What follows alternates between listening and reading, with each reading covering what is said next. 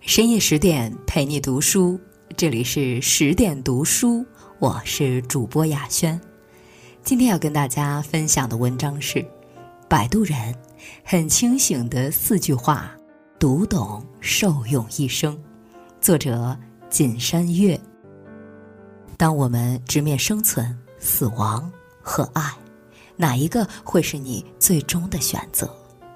英国作家克莱尔·麦克福尔在他的现象级小说《摆渡人》里，向千万读者提出这个问题。我想，每个人都会有不同的答案。克莱尔没有做出回答，但给我们讲了一个穿越生死轮回的故事。故事里，普通女孩迪伦因遭遇意外，灵魂飘出身体，遇见了她的摆渡人崔斯坦。在充满坎坷的人生里，在无法左右的命运中，迪伦和崔斯坦共同成长，学会了爱与勇敢。最终，他们成了彼此的摆渡人，重回人间。在他们的故事中，克莱尔用四句话道出了生活的真相，这堪称人间清醒的四句话。读懂了，便会受用一生。一，人活着。就会失去。人生是一个不断得到又不断失去的过程。从我们降生的那一刻起，就要面临各种失去。也许是一件心爱的玩具，也许是一次学习的机会，也许是爸妈的陪伴，也许是相交多年的好友。就像《摆渡人》里的迪伦，小小年纪的他就不得不面对生活里的各种失去。五岁这年，父母离异，性格强势的母亲带着他独自生活。从此，一家人其乐融融的画面消失了，取而代之的是母亲的歇斯底里和求全责备。不仅如此，要强的母亲从不让父亲踏入家门，更不接受他一分钱的救济。母女俩的日子捉襟见肘，迪伦觉得他失去了很多快乐。幸运的是，他认识了凯蒂，有意宽慰了他年幼的心。可是好景不长，半年后，凯蒂转学走了，迪伦再次为失去朋友而难过。克莱尔在书中写道：“人活着就会失去，失去是人生的常态，就像月有圆缺，花有开谢一样，人生也是有得有失。”记得前一段时间，一个六十岁的老人在网上走红，他的故事被网友们称为现实版的活着。他自小父母双亡，妻儿早逝，兄弟三人也只剩下他和智障的弟弟。偶然的机会，他出现在了一则交通纪实节目中。当交警看着他和一条狗坐在堆满木柴的三轮车上时，询问他。万一出了事，家人不担心吗？老人凄惨的一生才浮出水面。说起这些往事，老人面带微笑，语气平静。交警很困惑，问他经历这么多，为何还能面露笑容？老人回答说：“向前看。”面对失去，我们往往痛心疾首，但是作为拥有的对立面，失去无时无刻。不再平衡着我们的人生。我们从失去中成长，更懂得珍惜所有和热爱生活。二，这片荒原是你心象的投射。在克莱尔的笔下，迪伦虽然失去了很多，却从未失去对生活的热情。比如，他很想见爸爸一面，并为此付出努力。在迪伦软磨硬泡下。妈妈终于同意他去阿伯丁找爸爸，他满怀期待地踏上开往阿伯丁的火车，没想到火车行至隧道时发生了交通事故。迪伦费劲儿地爬出隧道，没有看到想象中的救护车、警察、施救队，只看到一个黄头发的少年在不远处冲他微笑。少年叫崔斯坦，一个灵魂的摆渡人。他告诉迪伦一个惨痛的事实：他不是唯一逃出来的，而是唯一没有逃出来的。崔斯坦还说，他将护送他穿过这片荒原，到达灵魂之家。面对死亡，迪伦显得异常平静，他没有抱怨命运或者表达愤怒，而是对眼前所见充满了好奇。他问崔斯坦：“荒原上怎么全是上坡路？远处的山为什么看起来那么荒凉？”崔斯坦说：“都是因为你，你的身体是你心象的投射，这片荒原也是一样。”你爬出隧道时，心里想着身处一个偏远、多山、荒凉的地方，所以荒原就成了这个样子。你不爱锻炼，只要一走路就觉得是上坡路，感觉很累，所以这里也全是上坡路。物随心转，境由心造，每个人看到的世界都是内心的投射。你心绪惨淡，你的世界就暗淡无光。你心向阳光，生活就会春意盎然。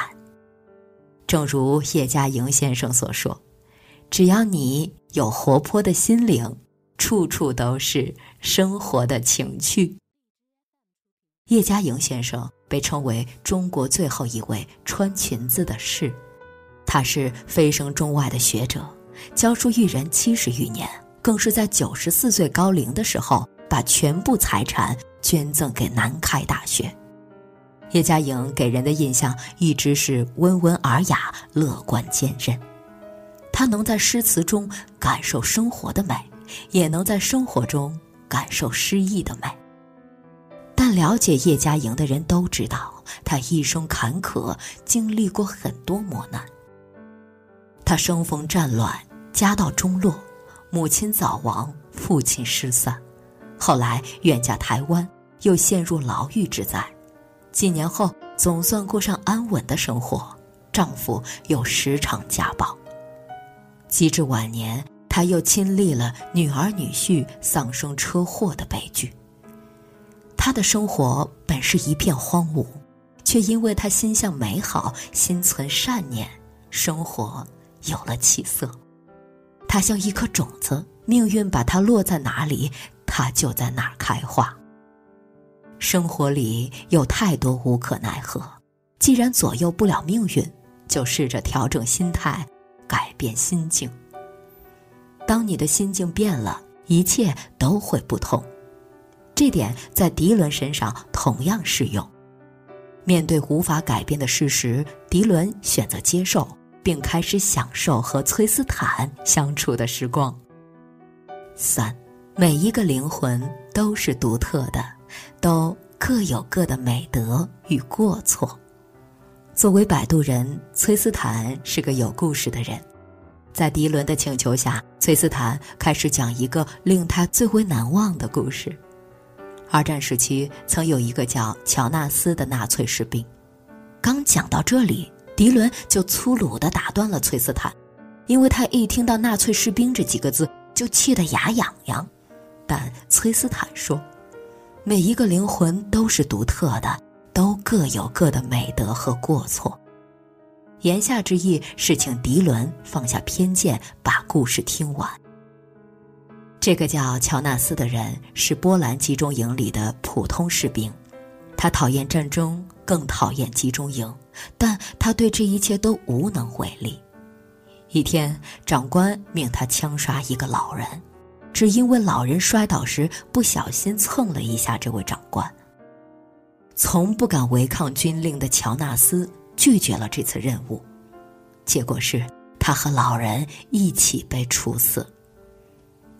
崔斯坦说：“乔纳斯是他遇到的最可敬、最高贵的灵魂。”迪伦听后，为他之前的偏见表示了深深的歉意。《哪吒之魔童降世》里有句著名的台词：“人心中的成见就像一座大山，任你如何努力也无法搬动。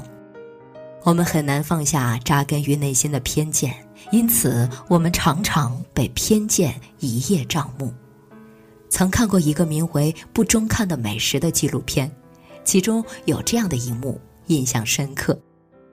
部分美国人对中餐敬而远之，原因就是他们以为中餐都使用味精，吃了后会食物中毒。即使唐人街的中餐厅一再声明绝不使用味精，但这些店还是令不少美国人望而却步。后来，一位韩裔大厨做了个有趣的实验，他请来不少美国人座谈，在他们毫不知情的情况下，分发了一些含有味精的小零食给他们。最后的结果是，所有人都安然无恙。片子里，专家解释说，味精并非中国特有，反而是美国使用最多的食品添加剂之一。很显然，让美国人谈虎色变的不是中餐厅的味精，而是他们心中的偏见。英国作家威赫兹里特说：“偏见是无知的产物，正是因为认知不足，才会被偏见左右我们的判断。放下偏见，才能看到更好的世界，遇见更好的人。”四。每一个镌刻着爱与善意的灵魂，都会成为我们生命中的摆渡人。莎士比亚曾说：“爱可以创造奇迹。”这句话放在迪伦和崔斯坦身上再适合不过。他们一路走过沼泽，与食腐的魔鬼搏斗，渡过怪物出没的湖泊，在朝夕相伴中深深爱上了对方。遗憾的是，崔斯坦护送迪伦到达灵魂之家后，不得不和他告别。他必须回到荒原，继续当摆渡人，这是他逃不掉的命运。但接下来，神奇的一幕发生了：迪伦为了崔斯坦，甘愿冒着彻底消失的风险，重新回到充满魔鬼的荒原。他听人说。如果成功了，他和崔斯坦有重回人间的希望。走回荒原的每一步都危险重重，但崔斯坦在迪伦心中留下的爱与善意，成了他克服恐惧的信念与力量。最终，迪伦成功了，他的灵魂回到了身体，而崔斯坦也从荒原来到了人间。结束了令他苦闷的渡人生涯。他们因为爱成了彼此的摆渡人，一起得到救赎。如果命运是一条孤独的河流，谁会是你灵魂的摆渡人？关于这个问题，克莱尔说：“每一个镌刻着爱与善意的灵魂，都会成为我们生命中的摆渡人。”有时候，我们以为命运给予的苦难是一条难以跨越的鸿沟，可回头一看，这个世界上总有人在用力地爱着我们，他们的爱和善意像海上的灯塔，照亮前行的航线，给了我们走出苦难的力量。在一期《朗读者》的舞台上，乔真讲述了他和妻子汤国妹的故事。作为声音的艺术家，乔真为一千多部译制片配过音，被尊称为电影译制的守望者。谈起人生成就，乔真并未多言，反而郑重地说：“我能撑下来，因为我身后的人，我的妻子唐国妹。”在看起来风光无限的人生里，乔真七次与死神狭路相逢，四次罹患癌症。曾经在两个月里相继复发心梗、脑梗，这些经历对他来说无疑是命运给予的沉重打击。但因为妻子的不离不弃和悉心照顾，他才一次又一次脱离危险，渡过难关。乔真说：“没有他，我早走了好几次了。”唐国妹只是一个普通人。但因为爱变得勇敢，成了丈夫乔真的守护神。就像法国诗人彭尔莎所言：“为了爱，我们才存在。有爱慰藉的人，无惧任何事、任何人。我们一生会遇到很多人，有些人擦身而过，有些人却愿为我们奉上一颗真心，用爱为我们点亮黑夜。这些爱。”值得敬畏，这些人弥足珍贵。英国《卫报》这样评价《摆渡人》，一本教会你如何去爱的伟大作品。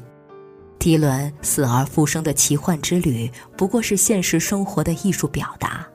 他的故事告诉我们，人活着总会失去，但失去教会了我们乐观和坚强。在充满变数的生活里，你的心境决定了你的处境。人的生活并非千篇一律，每个灵魂都与众不同。放下心中成见，才能看清世界的面目。而无论命运如何安排，请相信爱，勇敢爱。不少人看完《摆渡人》后，都感觉灵魂注入了一种力量，也愿你。在这本书中，感受到爱与力量，找到通往幸福生活的方向。深夜十点，今天的文章就分享到这里。更多美文，请继续关注微信公众号“十点读书”，也欢迎把我们推荐给你的朋友和家人。让我们一起在阅读里成为更好的自己。我是主播雅轩。我们晚安。